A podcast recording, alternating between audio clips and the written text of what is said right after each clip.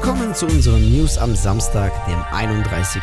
Juli, zu einer neuen Folge. Und das sind die News der letzten Tage.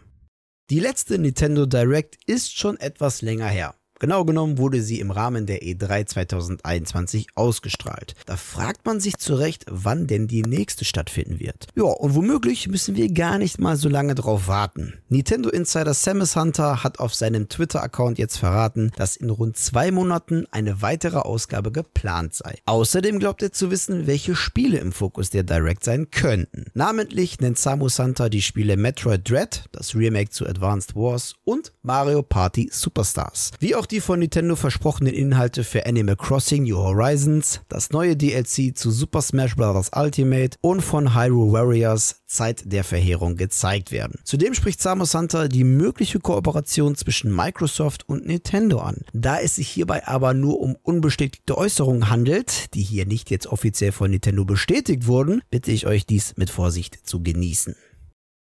Ein neuer Monat steht an und auch dieser bringt ein paar Spiele ins PlayStation Plus Abo. Ab dem 3. August könnt ihr euch wieder auf drei spannende Titel freuen. Natürlich, sofern ihr aktuell PlayStation Plus Mitglieder seid. Hunters Arena Legends gibt es für jeden PS Plus Abonnenten, der eine PS5 oder eine PS4 sein eigen nennt. Und zudem können wir auf der PS4 wie auch auf der PS5 Plants vs. Zombies Battle for Neighborville und Tennis World Tour 2 zu unserer Bibliothek hinzufügen. Bis zum 3. August haben PS Plus Plus-Mitglieder noch die Chance, die Juli-Spiele Call of Duty Black Ops 4, WWE 2K Battlegrounds und A Plague Tale Innocence herunterzuladen.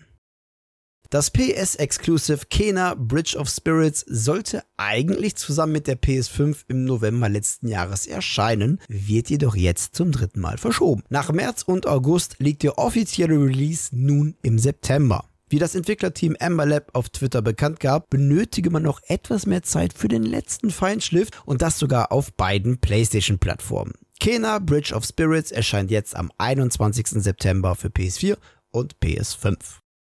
Am 3. Juli berichteten wir ja schon darüber, dass Sony das niederländische Entwicklerstudio Nixes Software übernommen hat. Außerdem haben wir darüber berichtet, dass der mögliche Grund für die Übernahme die PC-Port-Politik von Sony sein könnte. Und genau das wurde jetzt offiziell bestätigt. Gegenüber Famitsu äußerte sich PlayStation-Chef Jim Ryan dazu mit den Worten, wir sind sehr glücklich mit unseren Bemühungen, unsere Franchises für den PC umzusetzen, auch wenn die Initiative noch in den Kinderschuhen steckt und wir freuen uns darauf, mit Nixes zu arbeiten, die uns dabei helfen werden. Somit bestätigt uns Jim Ryan nicht nur, dass man Nixes für Ports übernommen hat, sondern auch, dass sich Sony zumindest für den PC-Markt öffnet. Allerdings wird die PlayStation weiterhin die wichtigste Plattform und zukünftige PS-Titel wohl nur zeitexklusiv auf dieser Plattform sein.